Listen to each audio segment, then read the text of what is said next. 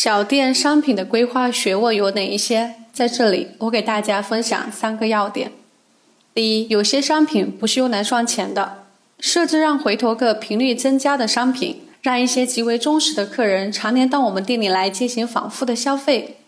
第二，有些产品甚至不是拿来卖的，在一份商品价格中，必须要有那么几个很贵的产品，这样才能够烘托出其他产品价格的相对便宜。